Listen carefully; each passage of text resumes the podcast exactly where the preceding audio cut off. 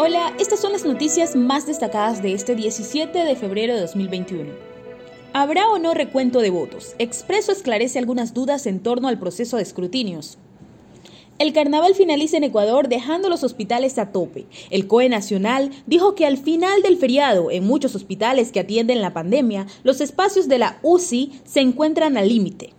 Fallece el formador de marchistas Luis Chocho. Falleció en Cuenca por complicaciones en su salud, producto del contagio de COVID-19.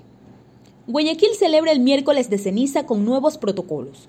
La pandemia llevó a la iglesia a implementar una nueva modalidad para esta celebración, dejar caer la ceniza en la cabeza de los fieles.